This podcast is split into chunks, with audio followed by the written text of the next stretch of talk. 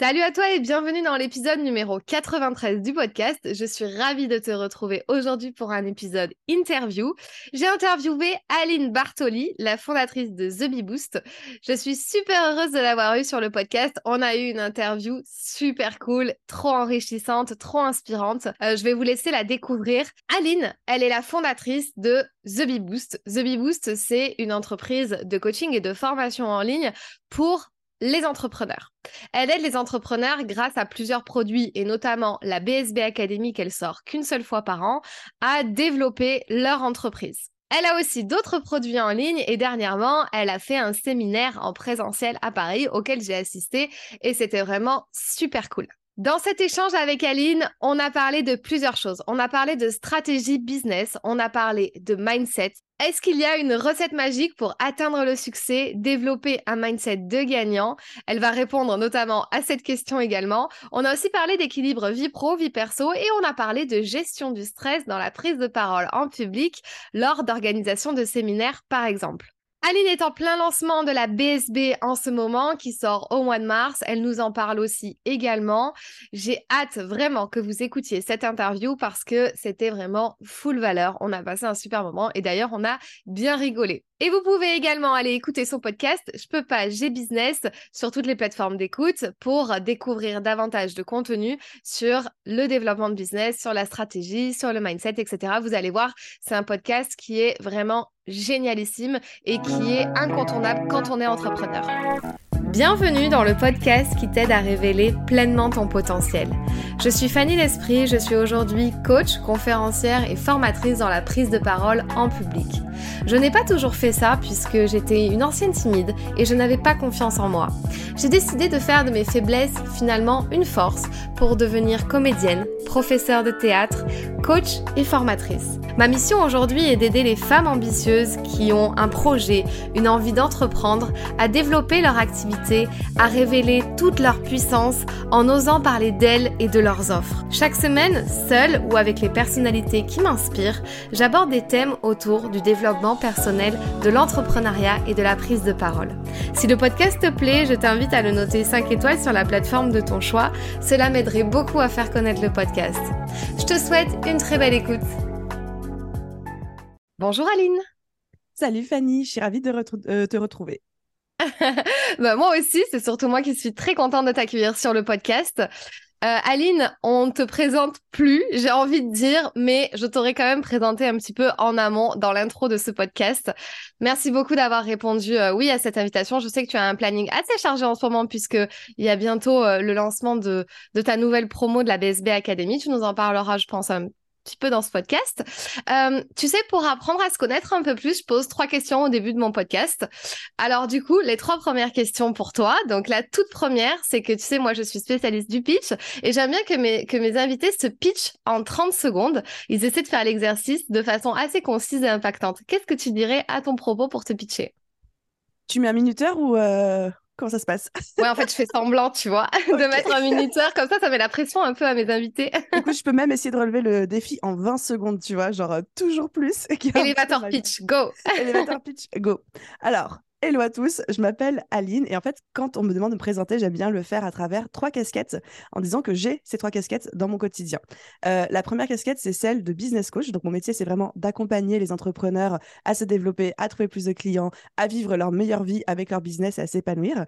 Ma seconde casquette, c'est celle de, fondatrice de The Bee Boost, qui est une société de formation en ligne à destination des entrepreneurs, justement. Et je la distingue bien parce qu'aujourd'hui, il y a des salariés, donc j'ai aussi cette casquette de manager, euh, de euh, CEO au quotidien. Et ma troisième casquette, c'est celle de podcasteuse, puisque j'anime et je suis l'hôte du podcast Je peux pas, j'ai business depuis maintenant trois ans. Voilà. Bravo, je crois que tu as fait 30 euh, secondes pile à peu près, peut-être un peu moins. Mais bravo, c'est bien, timing tenu. timing tenu, ouf. Alors, j'ai passé le test, c'est bon. Ouais, ouais, c'est bon, on peut continuer l'interview. Euh, dis-moi, si je te donnais, Aline, 10 millions d'euros sur ton compte en banque personnel, comme ça, tu reçois un virement, ding dong, vous avez reçu 10 millions d'euros. Qu'est-ce que tu ferais avec? Comment tu répartirais cet argent? Alors, est-ce que c'est, je peux tout faire avec ou est-ce que ça doit être euh, dans une optique business? Tout faire. Euh, franchement, je les placerais. Je les placerais direct, euh, répartition entre de l'IMO, de la bourse, euh, bon, bah, pas de la crypto, hein, ça, ça, plus, ça pue un peu en ce moment, peut-être de l'or en dur. Peut-être que je regarderai un tout petit peu aussi pour, pour le business, mais genre un ou deux recrutements supplémentaires. Ah, quasi tout en perso Non, quasi tout en placement financier. En tout cas, après, ça peut être de l'achat de locaux pour le business, etc. Mais Ouais, je pense que je suis dans un stade actuellement dans le business où j'ai pas forcément envie d'accélérer mon développement parce que euh, financièrement parlant, parce que j'arrive à un moment où en fait ce qui ralentit ma croissance euh, en 2023 dans The Boost, c'est moi et le temps que j'ai disponible et du coup les limitations euh, au niveau de mon mindset que je peux avoir par rapport à ça et la délégation, plus qu'un manque d'argent. Mmh. Ouais, ok, donc plutôt des placements financiers, un peu d'immobilier? Beaucoup d'immobilier. Ouais, ok, cool. Bah, y compris pour la boîte hein, d'ailleurs. Hein. Ouais, c'est ça. J'aime bien savoir à peu près euh, les entrepreneurs comment euh, euh, ils fonctionnent, c'est quoi leur leur mindset par rapport à ça. En tout cas, il y a du placement. C'est pas je vais aller me faire une virée où je vais dépenser un million comme ça. ah non mais Fanny, ça m'a même pas traversé l'esprit. en vrai, c'était où je les réinvestis dans le business, où je les place. Et là, je me suis dit réinvestir dans le business, pourquoi pas, mais pas 10 millions quoi. J'ai pas 10 millions d'investissement à faire là maintenant tout de suite. Mmh, ouais. Ok, merci beaucoup. Ensuite, la dernière question, euh, c'est une question, je pense que tu as aussi, tu as quand même assez répondu à cette question, mais là, aujourd'hui, où tu en es, puisqu'on est en 2023, ton parcours a aussi évolué. Est-ce qu'il y a des gens qui t'inspirent encore au quotidien ou aussi ceux qui ont pu t'aider à te lancer dès le début? On connaît plus ou moins euh, ton parcours, on l'a entendu plusieurs fois, donc je pense qu'on va pas trop y revenir dessus, mais justement, ces personnes qui t'ont peut-être poussé, qui t'ont dit, euh, enfin, qui t'ont, pas qui t'ont dit, mais qui t'ont inspiré et qui qui t'ont fait aller euh, là où tu es aujourd'hui quoi en fait est-ce qu'il y aurait euh, des gens euh, que tu veux nous partager comme ça? Ouais, alors je peux te dire deux personnes et après la troisième, ce serait un groupe de personnes. Ouais. et quand, parce que quand je réfléchissais à, cette question-là, justement, je me suis dit, en fait, ouais, si je dois être réaliste, il y a ça aussi. Alors du coup, la première personne, c'est mon père clairement qui était la figure entrepreneuriale de la famille, qui a été clairement mon étoile polaire depuis le début de cette aventure et qui même encore aujourd'hui, quand j'ai des petits soucis, pas tellement stratégiques avec le business, mais plutôt mindset ou de comportement, de manière d'aborder les choses, etc toujours je lui passe un petit coup de fil en mode comment toi t'aurais abordé ça? Mmh. Donc ça c'est la première personne. La seconde c'est une entrepreneuse US que j'aime énormément énormément suivre qui s'appelle Amy Porterfield qui est un petit peu mon modèle en fait, mon rôle modèle depuis le début. j'ai beaucoup beaucoup d'admiration pour ce qu'elle fait, la manière dont elle le fait et le niveau d'excellence et de professionnalisme qu'elle met dans tout ce qu'elle fait. Et la troisième personne, c'est pas une personne, c'est un groupe de personnes, mais c'est les filles de mon équipe qui franchement m'inspirent vraiment énormément. Il y en a une qui est à côté de moi, donc elle est en train de rigoler là en ce moment. mais vraiment parce qu'en fait, elle se donne tellement cœur, euh, âme, sang, eau, tout ce que tu veux, sueur. Et je vois qu'elle prennent, enfin, j'ai tellement de reconnaissance d'avoir des gens qui prennent autant à cœur le projet que moi, tu vois. Et en tant que créateur de l'entreprise, en tant que chef d'entreprise, nous, c'est normal que on mange, boive, respire notre business, mais trouver une équipe qui prenne ça autant à cœur que nous, voire même parfois plus, parce que des fois, celles qui, qui disent non, Aline, on va faire plus, on va faire ci, on va faire ça et tout, et moi je suis en mode waouh! Donc ouais, elle m'inspire beaucoup. Trop bien, cool. Ah ouais, je m'attendais pas à ça, tu vois. Ça, c'est chouette. Aline, du coup, j'aimerais bien que tu expliques juste un petit peu dans les, euh, grandes lignes, mais ton business model. Qu'est-ce que, qu'est-ce que tu as à ton actif? Qu'est-ce que tu vends, entre guillemets? Comment, comment est ton business model? Qu'est-ce qui te rapporte de l'argent? Comment tu fonctionnes? Juste pour rappeler un petit peu à tout le monde euh, les bases.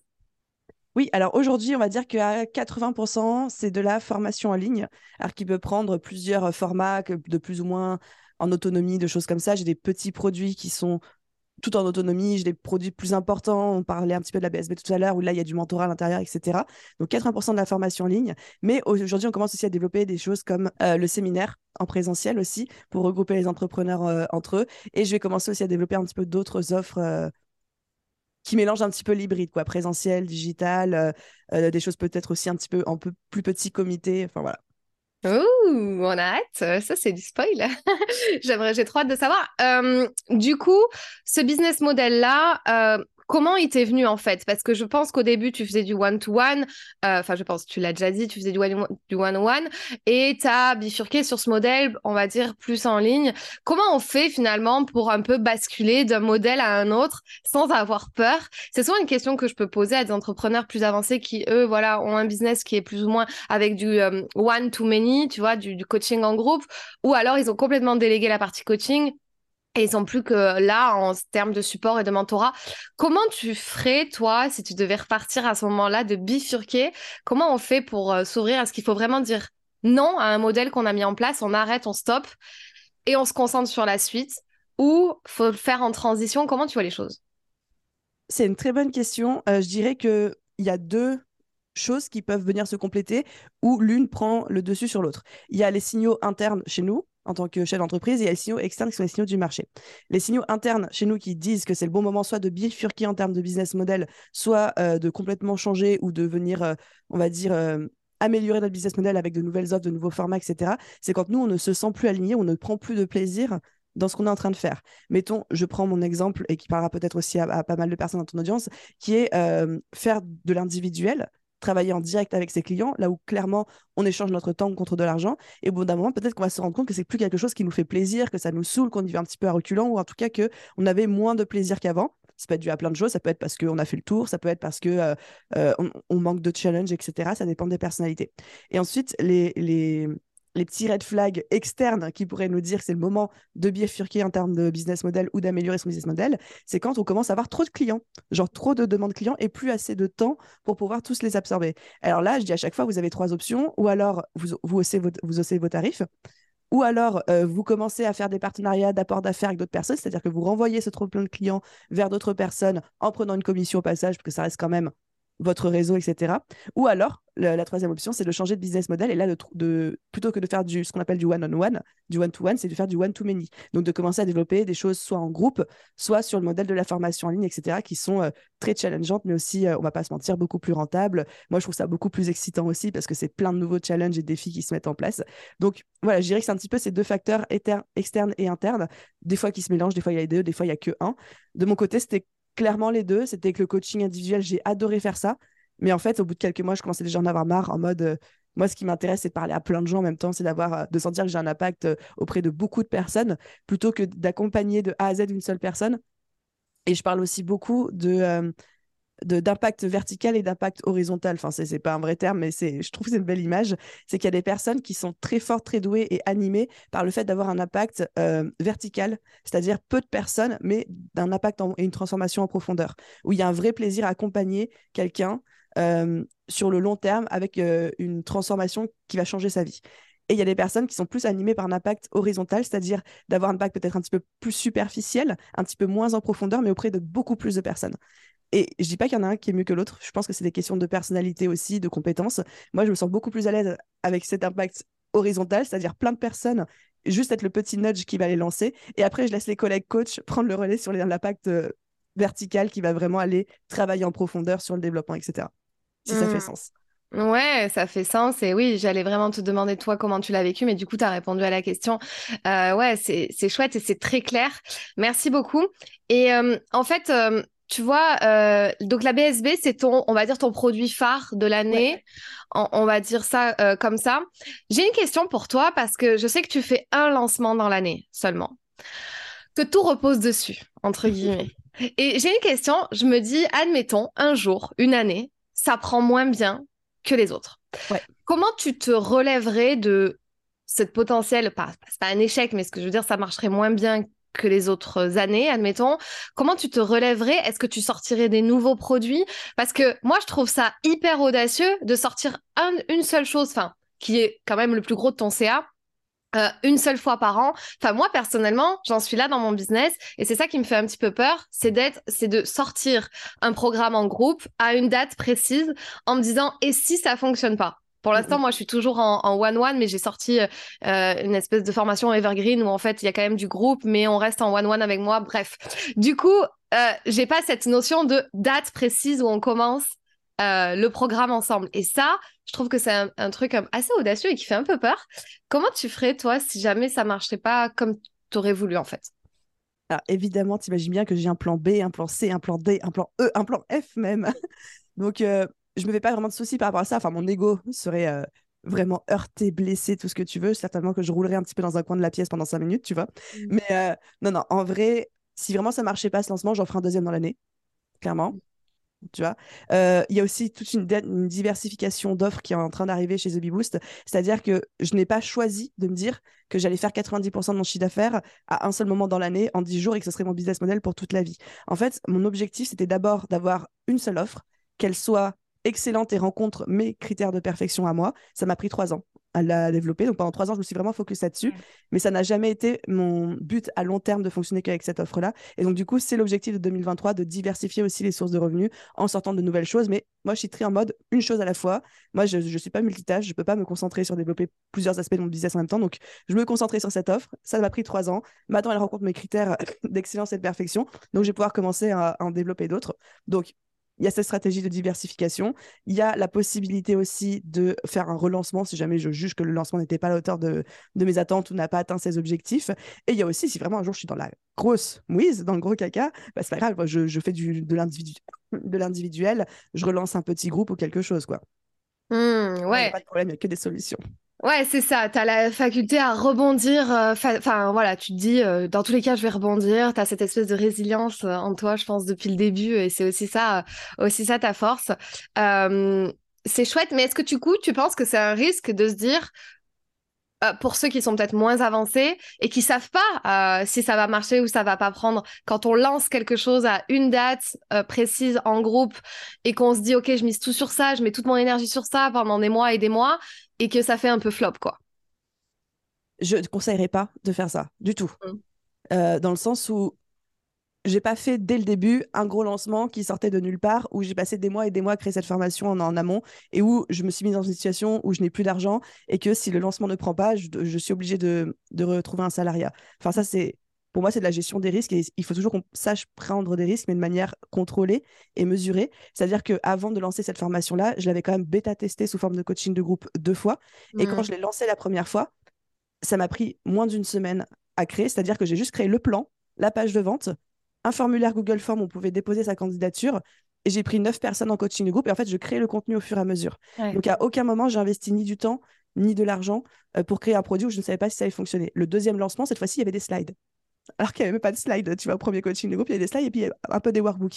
Et après seulement, une fois que j'ai fait ces deux coachings de groupe, que j'ai vu qu'il y avait des résultats, que ma méthodologie fonctionnait, que euh, les gens commençaient à en parler, à me poser des questions, j'ai senti le momentum et là je dis ok, j'arrête tout et pendant deux mois, je crée cette formation-là. Et après, j'ai fait le premier gros lancement. Euh, c'était en septembre 2020 du coup. Mais à aucun moment, je me suis dit, je bloque six mois de ma vie et pendant six mois, je m'investis euh, cœur, âme et corps dans un truc où je ne sais pas si ça va fonctionner. Ça, pour moi, c'est très risqué. Ouais. Et toi, le bêta-test, c'est je pense, un passage obligatoire que quand tu dis à tes coachés, euh, avant de lancer un truc, testez-le. Euh, est-ce que tu, tu, conseilles de faire des bêta-tests plutôt payants ou un peu au chapeau, j'ai envie de dire? C'est-à-dire qu'ils estiment combien ça vaut et puis ils le disent à la fin de la formation. Qu'est-ce que tu penses par rapport à ça? C'est un sujet qu'on n'aborde pas beaucoup, je trouve d'ailleurs c'est vrai qu'on pourrait en parler plus. Euh, pour moi, quand on est sur quelque chose qui va nous demander énormément de temps de création, d'accompagnement, de choses comme ça, c'est euh, la bêta test c'est quasi obligatoire. Après, on peut prendre le risque si on a vraiment confiance ou que par exemple quelqu'un a déjà une énorme communauté qui lui réclame un programme de formation depuis des mois, des mois, où elle sait que ça va vendre, où il y a très peu de chances que ça se vende pas en tout cas. Là, on peut y aller directement en mode création. Mais quelqu'un qui n'est pas sûr, comme moi je ne l'étais pas à l'époque, je pense que la bêta test c'est vraiment le meilleur moyen de faire de la gestion de risque, comme, euh, comme on était en train de dire. Et par rapport au prix, encore une fois, ça va dépendre de qu'est-ce qu'on met dedans, de la communauté qu'il y a derrière, du nombre de personnes qui participent. Moi, je suis quand même pour avoir une version payante. Moi, c'était à 50%, c'était à moitié prix. Donc, dès le début, le premier coaching de groupe, il était à, 1000 euros, enfin 997, hein, mais on s'entend. Euh, voilà, alors qu'il n'y avait rien, il n'y avait pas de slide, il n'y avait, pas, avait pas de workbook, euh, rien du tout.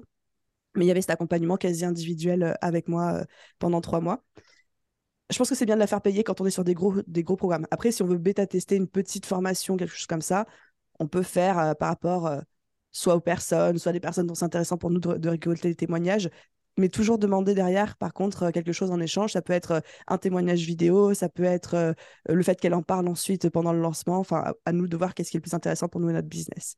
Mmh. Ok.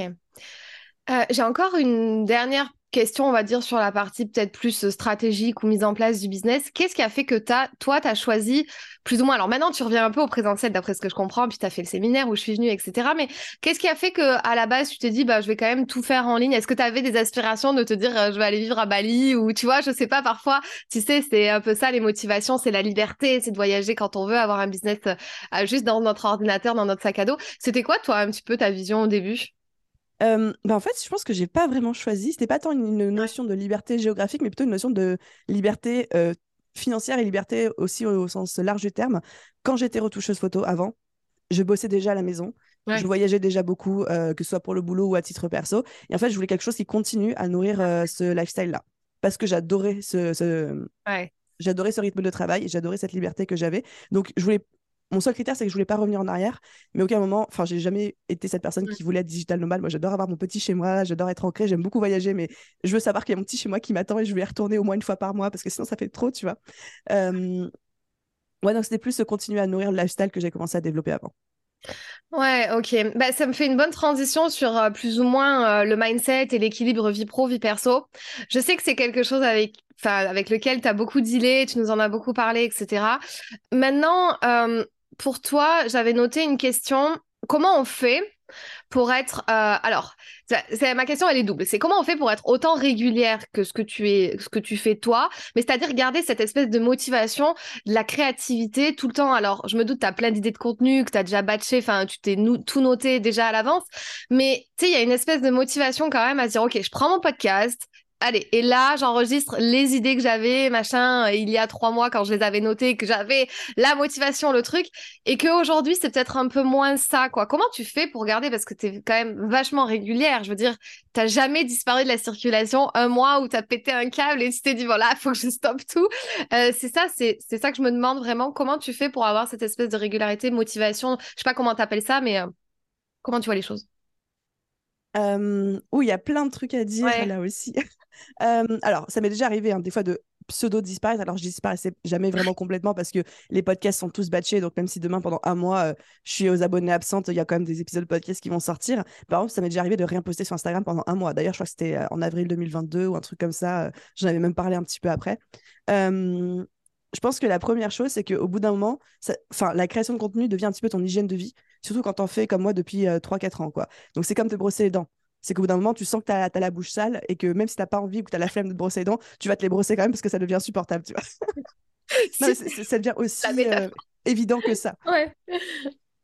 Donc ça, c'est la première chose. La deuxième, c'est que je pense que je suis tellement intéressée et passionnée par mon sujet que je suis jamais vraiment en, en manque d'idées. Alors parfois, j'ai des moments où j'ai plein d'idées, mais qu'aucune ne me paraît assez bonne ou que tout à chaque fois je dis non ça c'est nul ça c'est nul ça c'est nul comme tout le monde hein.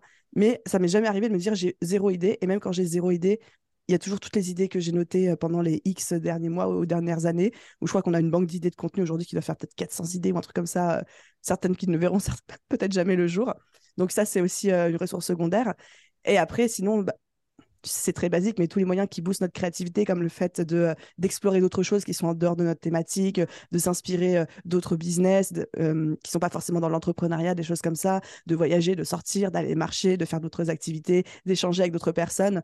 moi aujourd'hui, je crois qu'une de mes plus grosses sources d'idées de contenu, c'est juste les discussions que j'ai avec l'audience au quotidien. dès que j'ai besoin de repimper un peu ma créativité. Je fais un sondage en story. Je fais OK, c'est quoi vos besoins du moment, les gars Dites-moi tout. Puis après, j'ai toutes mes idées de contenu après. Enfin, voilà. Ouais, et, euh, et pour euh, juste répondre à cette question de le jour où tu t'es dit, tu t'es noté dans ton agenda, genre, je batch mes podcasts et que ce jour-là, ça va pas. Tu vois, est-ce que c'est déjà arrivé enfin, déjà? Et est-ce que tu te dis, je le fais quand même ou tant pis, je fais autre chose? Enfin, tu sais, euh, juste, je prends mon exemple personnel parce que je te pose cette question aussi par rapport à moi où j'en suis aussi. Clairement, j'ai envie de relancer ma chaîne YouTube. Mais tu vois, dimanche dernier, j'avais deux solutions. Soit rester dans mon canapé à regarder des séries Netflix pour être tranquille et lâcher un peu le cerveau parce que je travaille aussi pas, mal les week-ends. Euh, J'arrive pas trop à décrocher. Donc, soit je prenais ma caméra, il fallait que je me, que je me prépare, que je mette tout le setup en place. Et puis, il y a une espèce de. de la en fait, c'est dimanche, j'ai pas envie, je ferai ça dans la semaine. Malgré que j'ai plein d'idées, que j'avais envie de le faire, bah finalement, je l'ai pas fait. Je me suis dit, bon, c'est dimanche, calme-toi, on va se calmer, on fera ça à un autre moment. Mais tu vois, c'était ce truc de faut que j'y aille, faut que je mette tout ça en place, faut que je trouve les idées, que, enfin, que je trouve les idées, je les, les idées, mais que je, tu vois, je mette un peu ma liste en place, etc. Euh, c'est ce truc-là, un peu cet impulse qu'il faut avoir. Et je sais que c'est un, deal parfois dans ma communauté, dans mon audience et chez mes clientes, d'avoir cette espèce de petite motivation de le faire, même si on, kiffe notre sujet, tu vois. Alors là, je pense que je vais pouvoir faire une réponse pour ton audience qui va peut-être la, déculpabiliser, qui moi aussi m'a beaucoup déculpabilisé parce que je t'avais dit qu'une des entrepreneuses que j'admirais beaucoup, c'était Amy Porterfield. Et à un moment, elle a dit cette phrase et ça m'a fait une prise de conscience parce que c'était mon cas aussi. Elle m'a dit Non, mais vous savez, les gars, moi, quand je dois batcher mes épisodes de podcast, 80% du temps, j'ai pas envie de le faire. Hein. Mais je le fais quand même. Et moi, c'est pareil, en fait. C'est bloqué sur mon agenda parce qu'aujourd'hui, comme il y a l'équipe qui travaille avec moi, je suis obligée d'être un petit peu plus structurée, de leur dire, bah voilà, tel jour, je vais batcher tels épisodes pour que la monteuse puisse s'organiser, pour que la rédactrice puisse s'organiser, etc. Mais 80% du temps, je n'ai pas envie de le faire, quoi. J'arrive devant le truc, je branche mon micro, je suis en mode, mais la flemme, la méga flemme. mais après, c'est pas une question de motivation, c'est une question de discipline, en fait et qui fait que après comme tu es passionné par ton sujet une fois que tu commences bah c'est bon tu y vas puis on va dire que le plaisir vient en faisant mais je voilà, pour moi, c'est plus des questions de motivation. La motivation, là au début, quand on est dans la phase lune de miel avec notre business, on a envie de faire que ça nuit et jour, mais ça, ça ne dure jamais.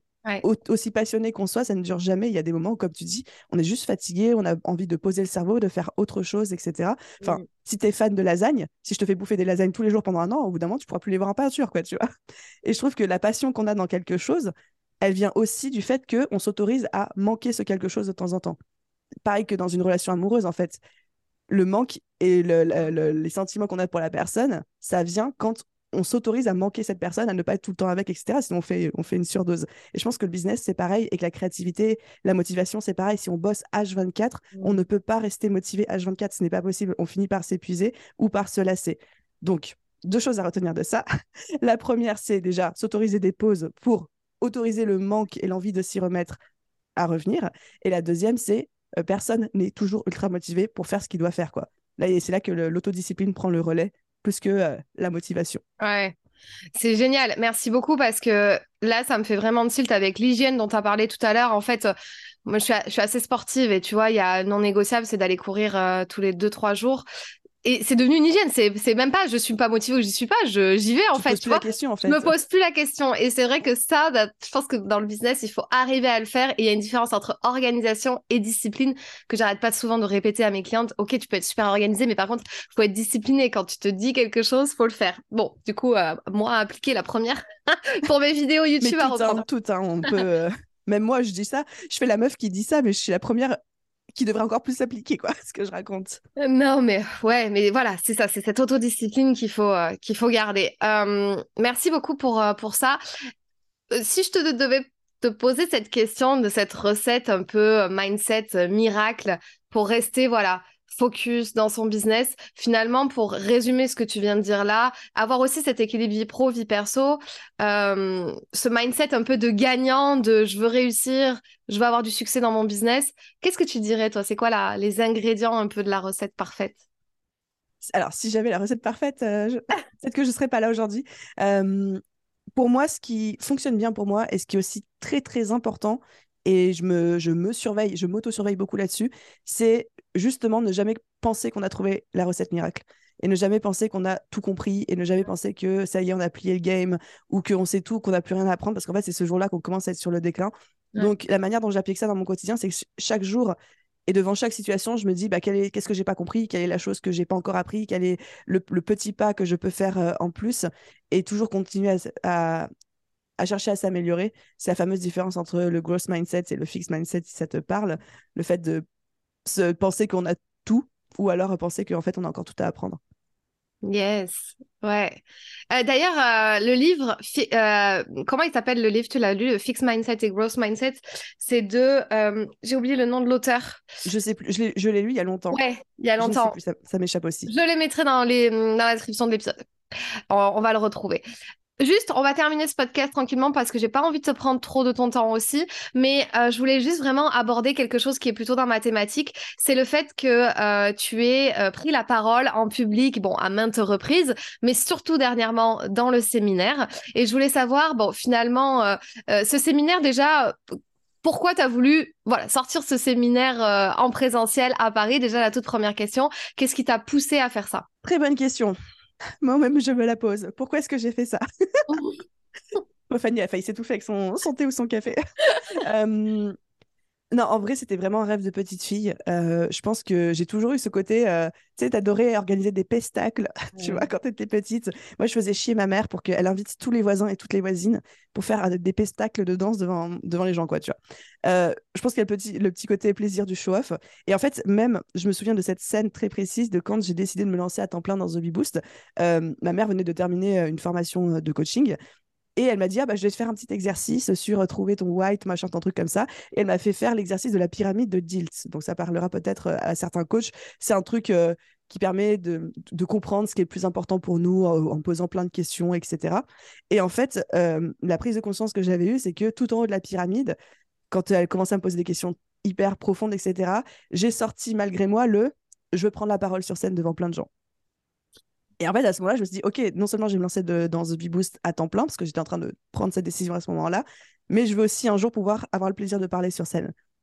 Et ça hmm. me faisait très peur parce que j'avais jamais fait ça de ma vie. Je suis quelqu'un qui, qui suis terrorisé quand il s'agit de prendre la parole en public, en présentiel. Tu vois, en ligne, un webinaire avec 3000 ouais. personnes, j'ai aucun souci. Sur scène, tu me mets 20 personnes, je suis au bout de ma vie, quoi. tu vois. Mais ça me faisait très envie et j'avais envie de me challenger là-dedans. Et donc ça, plus le besoin du marché où l'audience me disait beaucoup, on a besoin de se retrouver en présentiel, on a besoin de, vrais événements où on peut se faire des câlins, où on peut connecter, on a besoin de retrouver plus d'humains, on en a marre du digital depuis trois ans, enfin je crois que tout le monde en a marre d'ailleurs. Je me suis dit, ok, ça y est, ça, va être le bon moment de le faire. Mmh. Voilà. Ouais, ouais, en, tout cas, ça arrivait vraiment pile poil au bon moment. On avait tous besoin. C'était la rentrée, c'était vraiment chouette. Enfin, après, tu as fait un épisode spécial sur comment ça s'est passé ce séminaire, les ressentis, les retours, etc. Je vous invite à aller euh, écouter, évidemment. Euh, bon, maintenant, alors, comment tu as géré cette espèce de pression? Parce que là, c'était pas 20 personnes que tu as eu, hein. c'était quand même 400, euh, je crois, à peu près, avec tout le monde compris. Comment tu as géré cette pression? Comment tu t'es préparé à la prise de parole en public? Est-ce que tu as fait appel à quelqu'un, à un coach? Ou comment tu t'es organisé alors, je me suis pas du tout préparée. Je pense que ça, ça a été une de mes erreurs. non, j'y suis allée au talent. Alors, euh, le oh, talent, on voit un peu le résultat. Euh, en vrai, ça a, été, ça a été très, très, très compliqué. J'étais extrêmement stressée. J'ai eu des très gros soucis de gestion du stress euh, avant le séminaire, juste après le séminaire. Enfin, niveau santé, ça a été une catastrophe. Enfin, je crois que j'ai quasiment plus dormi pendant une semaine avant. après, du coup, forcément, le corps a lâché, etc. Mais j'étais vraiment hypée par cette idée de me dire, euh, j'ai envie de parler sur scène. Et après, j'ai vécu ce truc dont je parle dans le podcast qui était très bizarre. Je ne sais pas ce qui s'est passé dans ma tête ou, euh, ou psychologiquement, etc. Mais j'ai vécu une espèce de dissociation. En fait, quand j'étais sur scène, je devenais un autre personnage qui n'était pas moi. Et dès que je mettais le pied sur scène, j'avais plus de stress, il y avait plus d'angoisse. Ou alors j'arrivais à de tels niveaux de stress que mon cerveau faisait un shutdown. J'en sais rien, peut-être, tu vois. Mais j'avais plus l'impression que c'était moi quand j'étais sur scène et j'avais l'impression de m'observer de l'extérieur. Tu vois, c'est une sensation très, euh, très mmh. bizarre. Et en fait, la, Aline qui était sur scène, elle toussait pas, alors que je passe ma vie à tousser. Genre, euh, elle gérait, enfin moi de, l'extérieur, je me dis, bah ça va, elle gère, elle bafouille pas, elle a pas de blanc, euh, elle sait rebondir un petit peu sur ce qui se passe, etc. Et dès que je descendais de scène, je me disais, mais qu'est-ce qui vient de passer? C'est quoi ce, c'est quoi ce bordel et tout? Puis après, je remontais, tout allait bien. Après, je redescendais, je me disais, mais mon Dieu, qu'est-ce qui se passe, tu vois? Et ça a été ça pendant trois jours. Euh, je sais pas si ça répond à ta question. Oui, mais en fait, je pense que ce qui s'est passé, c'est ce que tu dis, c'est que tu es monté sur scène, tu as, pris la casquette d'un personnage, un peu quand tu faisais tes, tes, tes pestacles d'enfant, tu sais. C'était un peu, voilà, cet enfant qui fait euh, le show. Donc, mais bon, il y aurait sûrement un moment donné où il faudra réassocier peut-être les deux. Mais en tout cas, enfin, personnellement, moi qui étais là dans l'audience, ça ne s'est pas vu. Je pensais que tu avais été préparé. Et puis bon, tu as eu quand même des temps de prise de parole, évidemment, qui ont été importants, mais tu as été aussi animatrice, on va dire un peu, ce qui t'a, je pense, aussi peut-être un peu donné euh, confiance de passer le micro, euh, et ça, c'était chouette. Euh, du coup, zéro conseil pour se préparer. Est-ce que tu donnerais des conseils si à quelqu'un qui devrait faire la même chose que toi, qu'est-ce que tu lui conseillerais du coup? Bah, De pas faire comme moi et de se préparer et de se faire accompagner là-dessus, clairement. Ouais, de se faire accompagner. Ok. Euh, est-ce que euh, tu peux me dire maintenant, pour terminer, donc je pense que tu en as un peu parlé au tout début, euh, la vision pour The Bee Boost, mais pas seulement peut-être cette année, ce que tu comptes sortir, mais à du long terme, on va dire, je sais pas, tu te vois comment dans 10, dans 8, 10 ans, tu vois, par exemple, toi, Aline, dans ta vie avec ton entreprise? Alors, j'ai plein de choses à raconter. Mais j'ai d'abord commencé par dire, pour moi, c'est quoi une vision et comment je l'aborde? Parce que souvent, je sens qu'il y a beaucoup de pression euh, quand on dit aux gens, c'est quoi ta vision à 3 ans, à 5 ans, à 10 ans, les gens disent, bah, je sais pas, ou ils ont l'impression que dénoncer quelque chose va les enfermer, en fait, dans, dans un avenir, en fait, ils se disent bah, peut-être que c'est pas de ça dont j'ai envie ou dont j'ai besoin. moi, la manière dont je vois la vision, la manière dont ça me drive, c'est que j'ai toujours une vision à 10 ans, mais elle change tout le temps. c'est-à-dire que c'est un petit peu ma boussole au quotidien, sauf que si à un moment j'ai envie de la changer parce que elle me correspond plus, parce qu'entre-temps j'ai appris ou découvert de nouvelles choses, ou qu'il y a des nouvelles données qui arrivent dans ma vie qui font que j'ai plus envie exactement de ça, je n'ai aucun souci à réajuster le gouvernail et à changer de direction. Donc, j'ai énoncé ma vision à 10 ans, là, aujourd'hui, le 25 janvier 2023. si ça se trouve, dans trois jours, tu me proposes la question, elle sera totalement différente parce qu'il se sera passé des choses entre temps. Donc là, aujourd'hui, la vision que j'ai envie de développer, c'est vraiment de créer un écosystème à la fois physique et digital pour n'importe qui qui veut à la fois se lancer et grandir dans l'entrepreneuriat. C'est-à-dire que je veux avoir tout un système d'offres et de solutions et d'accompagnement et de propositions pour que quand quelqu'un dise je songe à me lancer dans, l'entrepreneuriat, on lui dise The Bee Boost et que quand quelqu'un dit je fais un million et je veux passer à deux, on lui dise The Bee Boost aussi. Et vraiment d'avoir des offres et des, des propositions qui communiquent entre elles pour accompagner les gens. Puis après, les gens, ils rentrent quand ils veulent et ils sortent quand ils veulent euh, de cet écosystème. Et pour moi, c'est à la fois autant de la formation en ligne que des accompagnements, que euh, des masterminds, que euh, moi, j'ai une vision dans 10 ans, tu me demandais, j'aimerais, j'adorerais développer une franchise de coworking où les gens peuvent aller travailler, connecter entre eux, etc. Enfin, tu vois, parler d'investissement immobilier, je ferais peut-être ça avec les 10 millions d'euros, quoi. Ouvrir cette franchise. Ouais, cool. Ok, ouais, c'est chouette. Euh, ouais, être cette référence un peu business à quels que soient les niveaux, ce serait ton objectif à long terme. Donc, euh, donc ça, c'est cool. Maintenant, bah, je te demande tout simplement, et après, je terminerai par une dernière question, mais je te demande de, faire un petit peu, pas ta pub, mais enfin, dis-nous un peu ce qui sort cette année, la BSB, est-ce que tu as la date Le séminaire, euh, j'ai vu qu'on a reçu la liste d'attente aussi, est-ce que tu sais potentiellement euh, quand est-ce que ça sera euh, C'est quoi les nouveautés Dis-nous un petit peu ce qui nous attend avec toi cette année je vais y aller, euh, j'ai allé en mode pitch. Je me suis pitché 30 secondes et là, j'ai pitché 30 secondes mes offres, comme ça, on déborde pas. Euh, effectivement, il y a la BSB qui arrive en mars 2023, donc euh, le gros lancement annuel et j'ai vraiment beaucoup, beaucoup trop hâte parce qu'on prévoit plein de nouveautés, plein de trucs trop bien. Chaque année, on itère sur tout ce qu'on a appris les années précédentes. Donc là, on arrive vraiment, comme je disais, à un niveau d'excellence du produit dont je suis extrêmement fière. Il y a le séminaire qui va arriver en septembre, octobre 2023. J'ai pas encore les dates, ça va, je pense, bientôt se fixer, mais pareil, Là, le séminaire, c'était la bêta qu'on a faite l'année dernière. Là, on va faire la vraie première version, la V1 cette année, ça va être incroyable. Et euh, plein de petites offres qui vont sortir pendant l'année, dont, si tout se passe bien aussi, un mastermind.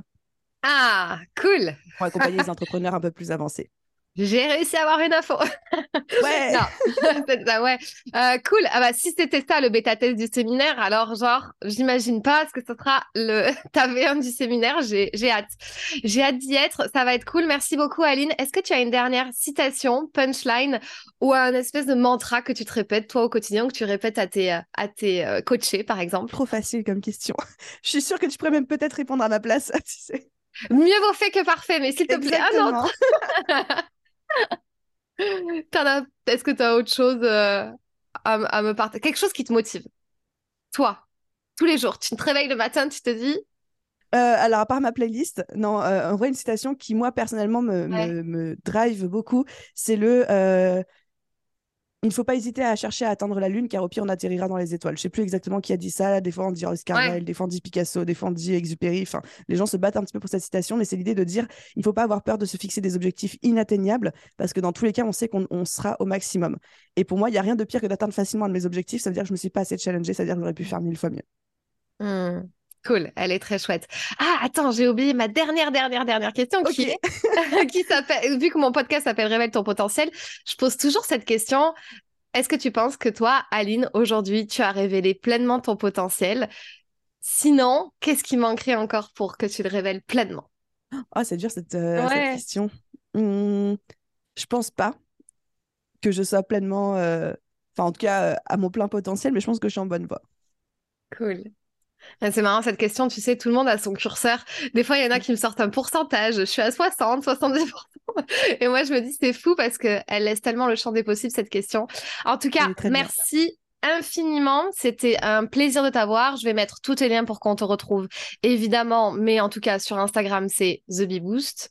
Euh, ton site internet, c'est thebeboost.com. C'est TheBeBoost de partout, de toute façon. .com, voilà. Euh, .fr, voilà, .fr, ne pas se tromper. Et euh, je mets tous les liens euh, dans la description. Et je te remercie infiniment, Aline. Merci beaucoup, Fanny, déjà pour ton invitation et pour la discussion. C'était hyper intéressant. Et merci à tous ceux qui ont écouté l'épisode. Si ce podcast t'a plu, je t'invite à t'abonner ou à mettre 5 étoiles ou un like. Et tu peux aussi le partager à tes amis. Tu peux me retrouver sur tous les réseaux sociaux sous le nom de Fanny l'Esprit Coach. Si tu as des questions ou des sujets que tu aimerais que j'aborde, n'hésite pas à m'écrire. À très vite dans un tout nouveau podcast.